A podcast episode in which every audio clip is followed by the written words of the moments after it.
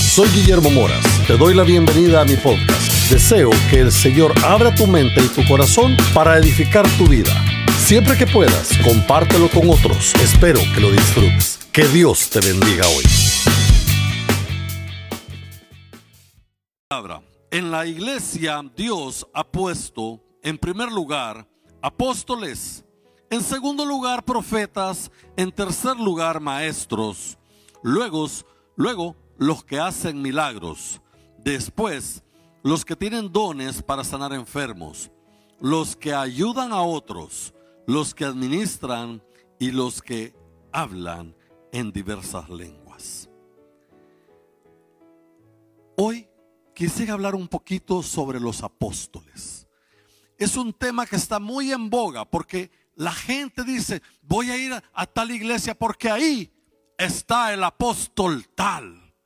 Y yo me imagino que el apóstol debe andar caminando por los pasillos de la iglesia que no se le topan los pies al suelo, ¿verdad? Que es una santidad fantástica, que debe tener unos vestidos en lino blanco y debe andar una aureola iluminada con luces LED, no sé, algo fuera de serie, fuera de este mundo.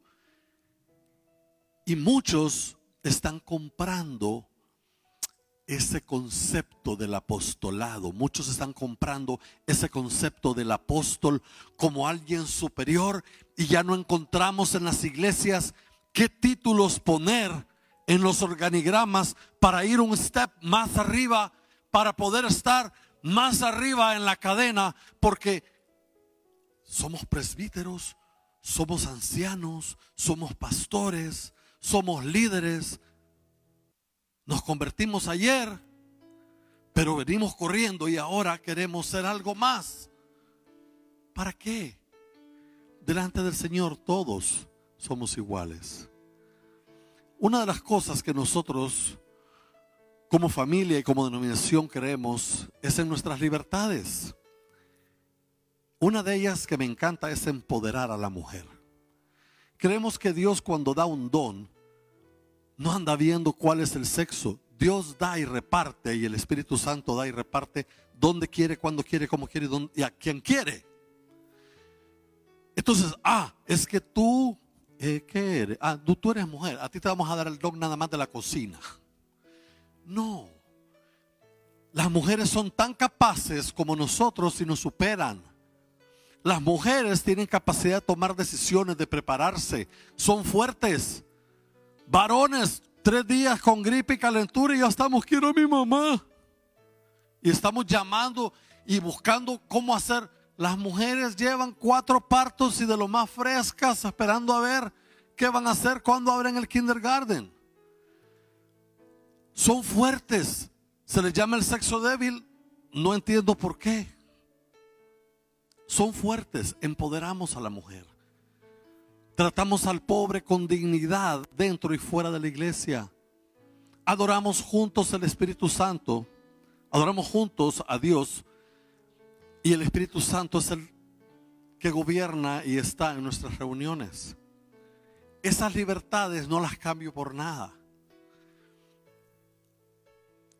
Algunas gentes quieren cambiar esas cosas por ponerse en el cuadro de honor y ser el centro de la iglesia, de la denominación, el centro del servicio, cuando aquí el único centro del servicio es Jesús. Cuando aquí el único que queremos hacer famoso es a Cristo. Por supuesto, Padre, Hijo y Espíritu Santo. Pero no estamos buscando luces. De hecho, nos ha costado tomar la decisión de poner toda la iluminación que se va a poner en la iglesia.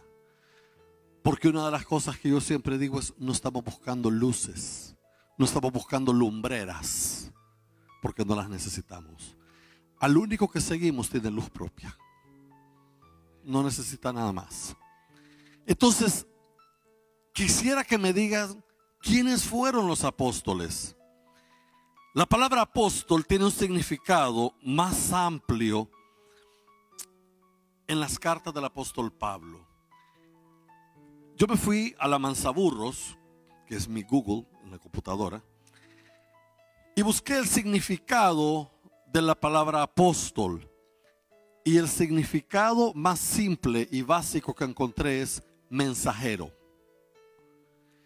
Se habla de que en algunas denominaciones, estoy queriendo hablar en la actualidad, apóstol es aquel que ya puede abrir iglesias, que ya abrió iglesias en otro lado, que ya tiene iglesias hijas. Creo que cada uno de los que estamos aquí pueden ser apóstoles. Porque apóstol es ser mensajero. Mensajero y llevar las buenas nuevas del Señor. El Señor escogió a doce que cuando nosotros analizamos el perfil de cada uno de ellos, nos damos cuenta y decimos, pero ¿cómo el Señor pudo hacer esto? Porque el Señor no buscaba gente capaz, Él capacitó. Entonces, cuando nosotros decimos, pero es que yo no sé si voy a poder, pastor, tú no te preocupes, porque no es en tus fuerzas, no es en tu conocimiento, es el Señor quien te va a capacitar. Él te va a empoderar para que puedas servir, para que puedas hacer, para que puedas hablar. Es que yo estoy en la oficina del doctor, pastor, y me da pena pasar un tratadito, algo para poder comenzar una conversación sobre el Señor. Empieza pasándolo, el Señor te va a poner las palabras correctas en el momento correcto. Pero tú puedes ser un apóstol.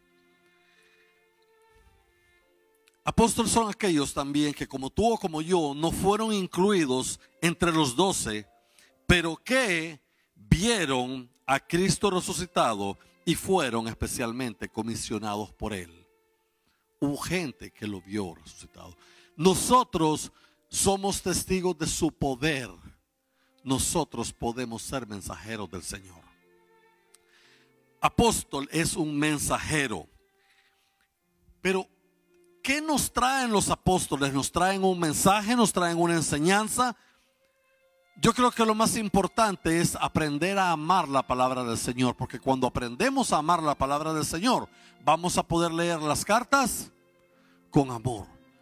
Estaba viendo la historia de una niña que estaba leyendo una carta por cinco veces. Llevaba la, quinta ocasión leyéndola. Le dicen, oye, ¿y tú por qué lees tanto esta carta?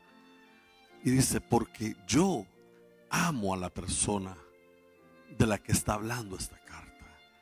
Porque para mí es súper importante, porque cuando tú lees una carta que tiene ese significado, tú lo lees con amor y no es aburrido, es algo que toma valor.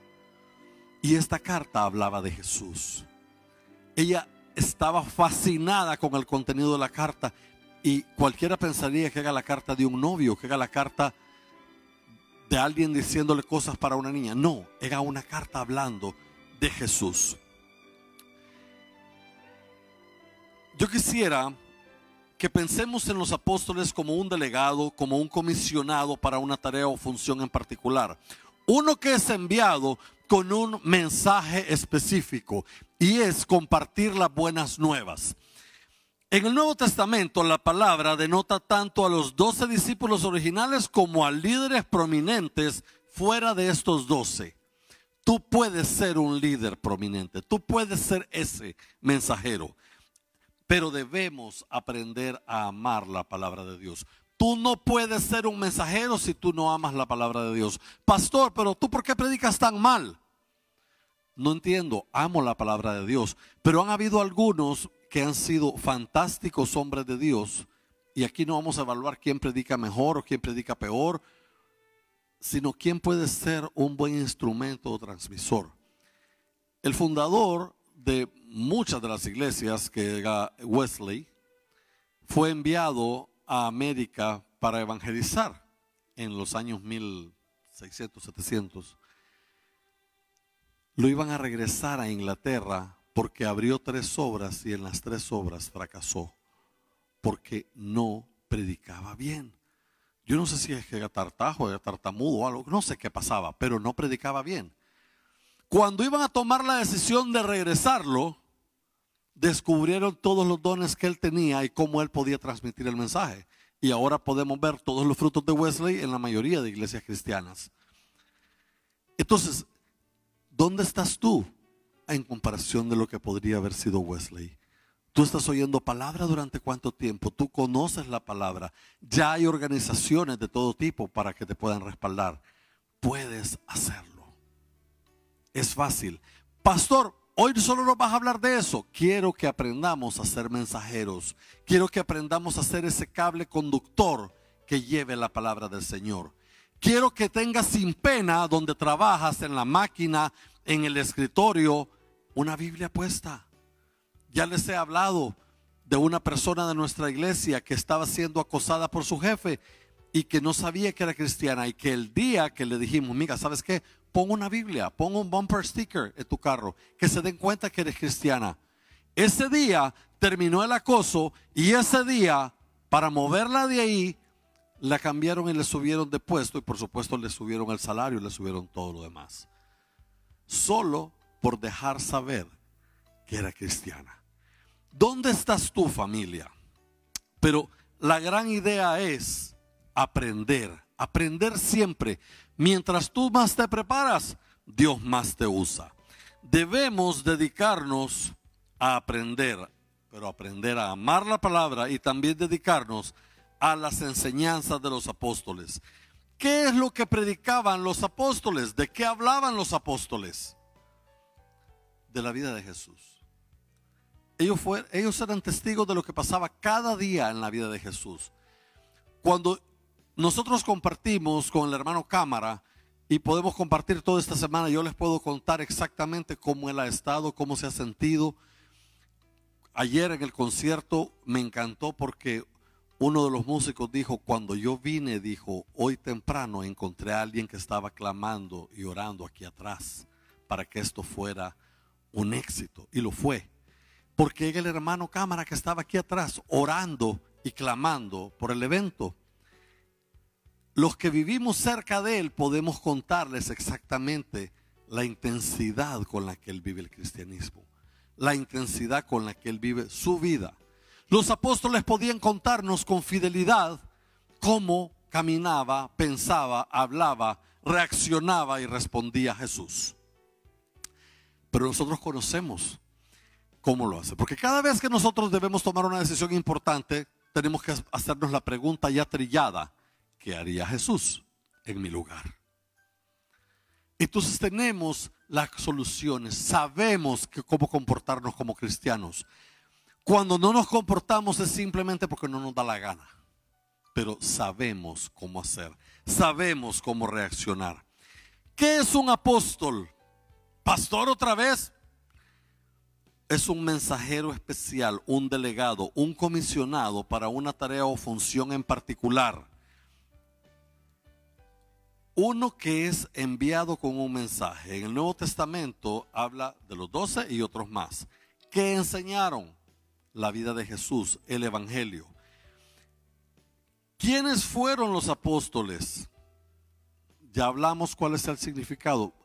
Perdonen, no quiero ser redundante más de lo que la prédica o el estudio me manda hacer, pero necesito que estemos claros de que tú estás incluido en ese grupo, estás incluida en ese grupo.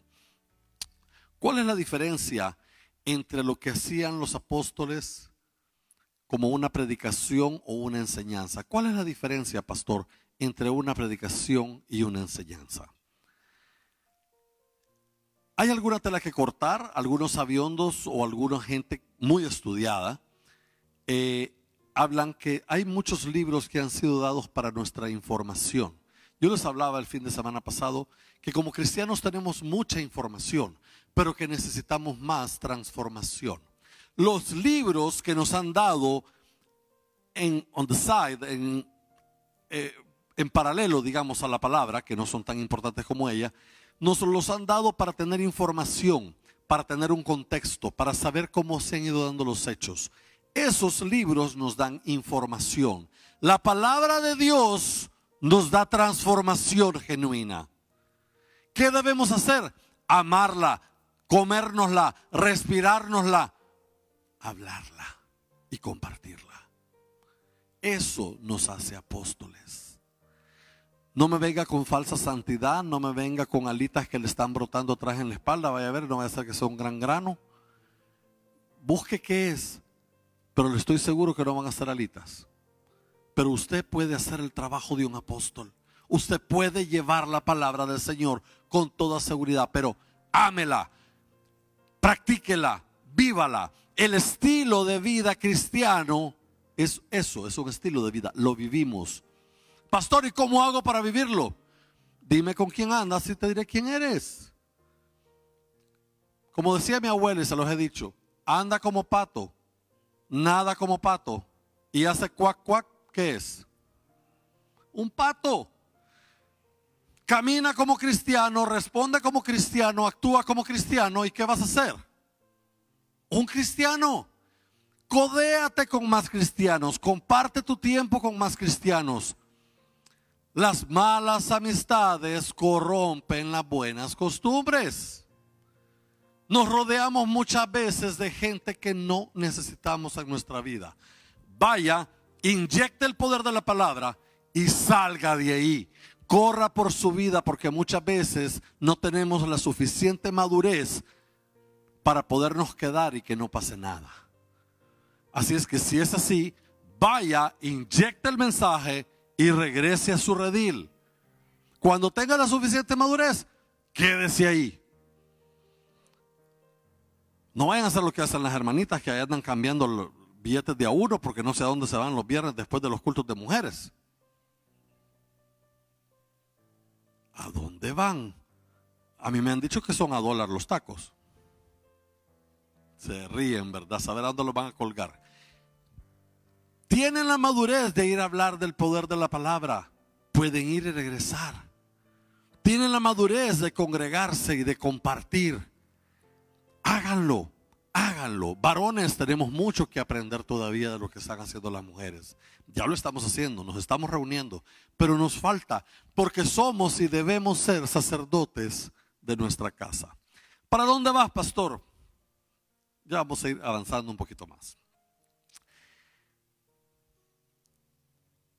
¿Cuál es la diferencia entonces entre la predicación y la enseñanza? La predicación intenta transmitir información bíblica que se nos ha enseñado para persuadir a las personas a que respondan de manera apropiada, que es transmitir información. Eso es la predicación. Eso es lo que normalmente hacemos los domingos de celebración aquí en la mañana. Transmitimos información, usted le escucha, toma nota como lo está haciendo, usted va recibiendo y le estamos transmitiendo información. Cuando usted viene los miércoles, usted viene a aprender de la palabra. ¿Qué estamos haciendo? Transformación. Porque entonces es cuando usted comienza a comer de la palabra literalmente y a digerirla y a vivirla y a parar la reunión y a preguntar, ¿y esto por qué es así? Y Pablo, pastor, estamos en Efesios, ¿por qué el Espíritu Santo no lo dejó desviarse e ir a Éfeso en tal viaje, sino que le permitió hasta en el tercer viaje o cuando regresaba? Ahí tenemos mapas, tenemos la vida, etcétera, etcétera, etcétera, y comenzamos a transformarnos. Antes de que la iglesia primitiva pudiera proclamar la palabra, era necesario que se le explicara la palabra. Debemos volver a lo básico, aprendamos y que se nos explique para poder compartir. Aprendamos para poder vivirla y que con nuestro testimonio la gente pueda seguirnos. Quiero agregar lo siguiente. La palabra de Dios es lo más firme que hay en el universo. Tiene las mismas características del Creador, ya que es su palabra. Por eso podemos enumerar algunas características de la palabra de Dios. Aquí me gustaría que, que nos detengamos y que veamos cuáles son las características de la palabra de Dios. Número uno, es eterna, es atemporal. La palabra de Dios ha estado, está y estará por siempre. Gloria a Dios por eso. Porque si tú, si tú no sabías que tienes un manual de instrucciones como lo tiene tu computadora o tu carro o lo que sea, tu manual de instrucciones es la palabra de Dios y es atemporal. Atemporal me dice que también tiene vigencia actual. Amén. Segundo, es infalible. No falla, no se equivoca. La palabra de Dios cuando está diciendo algo a tu vida no se equivoca. Yo me lleno la boca muchas veces cuando me dicen, pastor, ¿qué leo? digo, mira, tú puedes elegir una lectura de tu Biblia para todo el año, tú puedes hacer lo que quieras, pero te recomiendo que todos los meses leas el libro de Proverbios. Si hoy es día, ¿qué? 19, lee el Proverbio 19 y mañana el 20 y después el 21. Y cuando termina el mes, de 28 días, vuelves a comenzar con el 1. El día del calendario lees el proverbio de ese día. Lo que la palabra te hable a ti, porque es infalible, lo que la palabra te hable a ti en enero no es lo mismo que te va a decir en marzo o en abril. Lógicamente, print está lo mismo, pero el espíritu que te va a transmitir la palabra en cada uno de los meses va a ser completamente diferente. No lo dice este pelón, pruébalo. Pruébalo. Prueba la palabra del Señor, cómo te va a hablar, cómo te va a dar sabiduría. Es infalible. La tercera característica es que la palabra del Señor es perfecta. No tengo que explicar qué es perfecto, es perfecto. Lo cuarto es que es santa y nos induce a la santidad y nos muestra cómo buscar la santidad.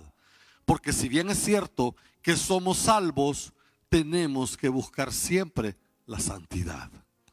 Tenemos que buscar siempre cómo agradar a Dios. Y la forma como agradar a Dios es buscando santidad. Amén de adorarlo, etcétera, etcétera, etcétera.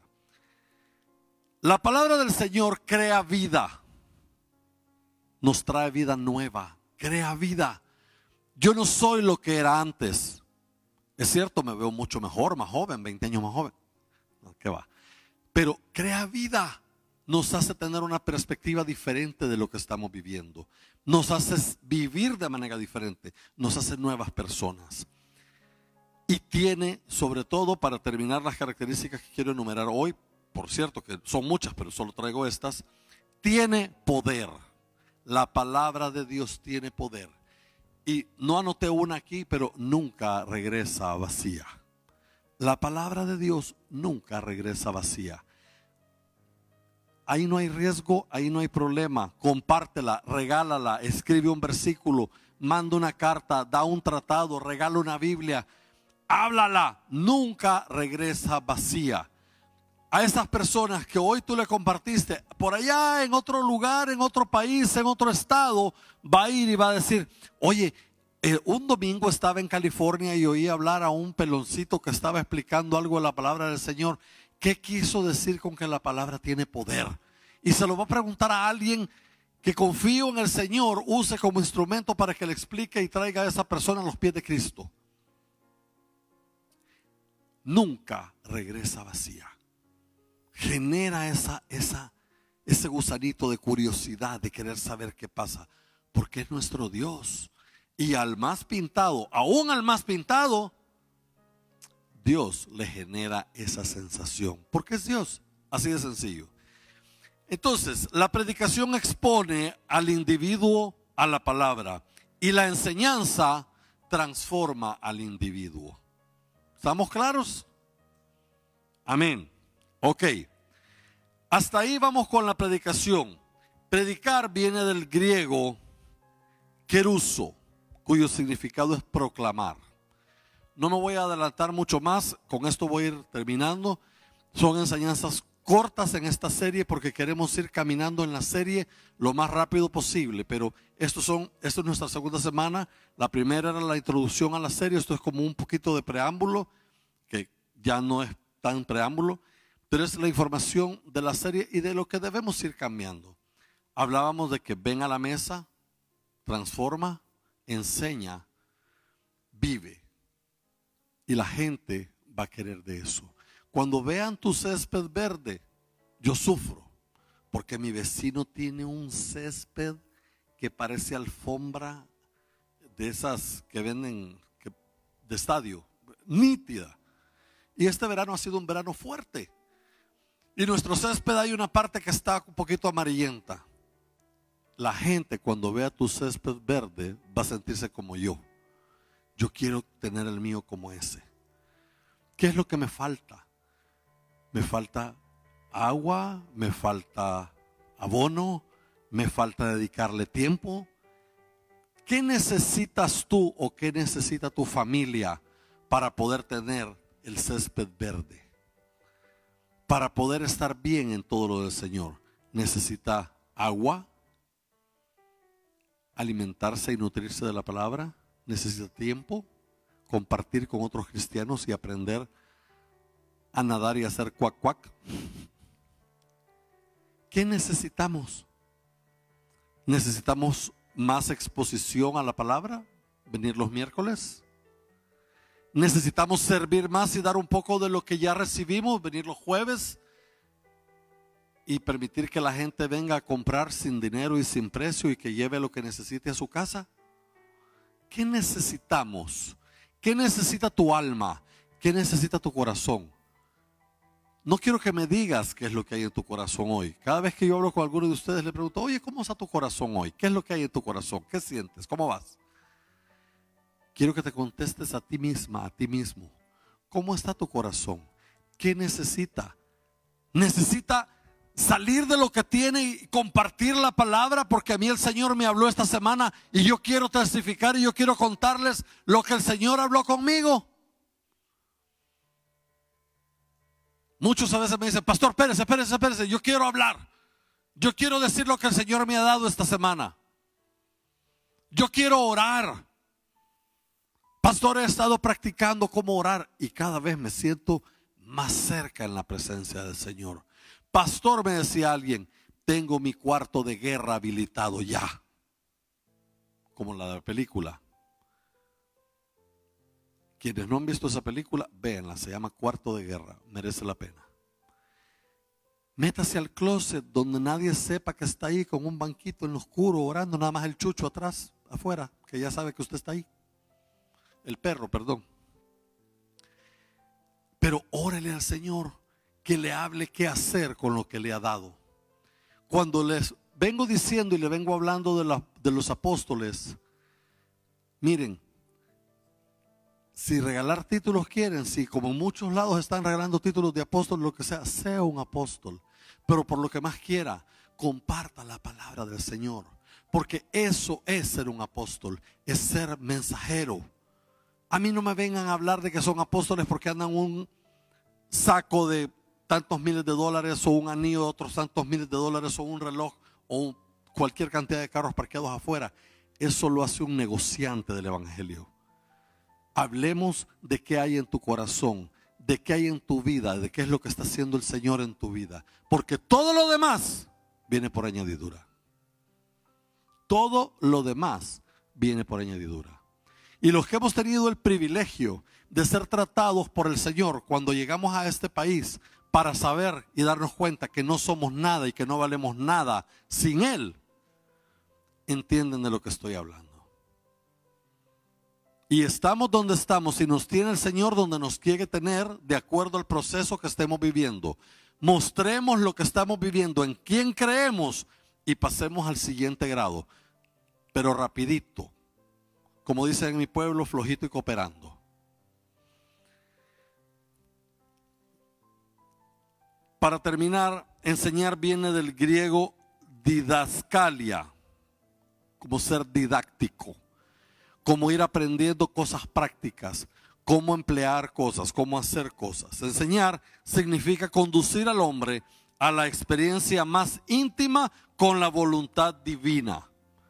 Ser un facilitador, como lo fue ayer Jessica con la banda y nos llevó directamente hacia el rostro del Señor. Ella nos enseñó, ella fue un facilitador.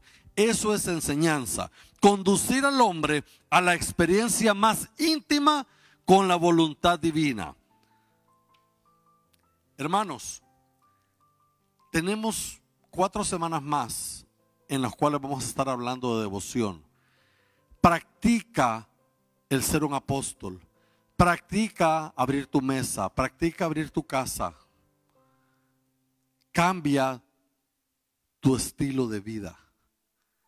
Busca más de la presencia del Señor, ora, practícalo, te va a ir súper bien.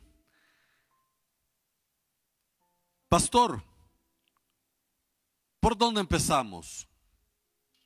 Lo primero, rindiendo nuestra vida a Dios de tal manera que podamos escuchar su voz. Pero ríndele, ríndele tu vida. Busca tu lugar secreto, ríndele tu vida. Aquí hay muchos y alguien puso de la iglesia un post en Facebook esta semana que decía, muchos nacieron en la iglesia, crecieron en la iglesia, se casaron en la iglesia, vivieron, sirvieron en la iglesia, pero están en el infierno. Ah, bueno, los murieron estando en la iglesia, los velaron en la iglesia, pero están en el infierno, porque nunca reconocieron al Señor en sus vidas. Que no seas tú a quien le pase esto, que no seas tú un activista, alguien que vivió nada más por lo que veía que pasaba. Lo que yo te diga aquí, confróntalo con la palabra. Busca información, busca del Señor. Enséñate. Empieza por ahí. ¿Cómo afirmamos lo que estás declarando?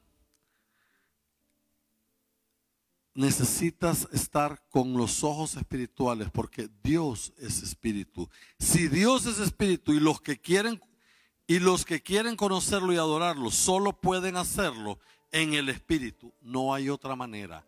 Quieres conocer a Dios, tienes que pensar, actuar y verlo en el espíritu. El Señor te puede mostrar muchas cosas físicamente. El Señor te puede resolver y te va a resolver muchas cosas físicamente, pero quieres conocerlo búscalo en espíritu. Ahí lo vas a encontrar. Juan 4, del 22 al 24, para ir a la palabra. Ahora ustedes adoran lo que no conocen. Solo algunos de ustedes creo que lo hacen.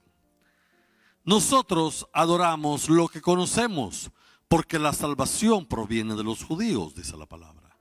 Pero se acerca la hora, y ha llegado ya, en que los verdaderos adoradores rendirán culto al Padre en espíritu y en verdad, porque así quiere el Padre que sean los que le adoren. Dios es espíritu y quienes le adoran deben hacerlo en espíritu y en verdad. Quienes le adoran deben hacerlo en qué? En espíritu ya sabemos en qué. Y en verdad es de a de veras, ¿verdad? Es de corazón. Busquémoslo de a de veras. Busquémoslo de verdad. La Biblia, hermanos, está viva. Martín Lutero escribió esto. La Biblia está viva. Me habla. Tiene pies. Corre detrás de mí. Tiene manos. Me agarra.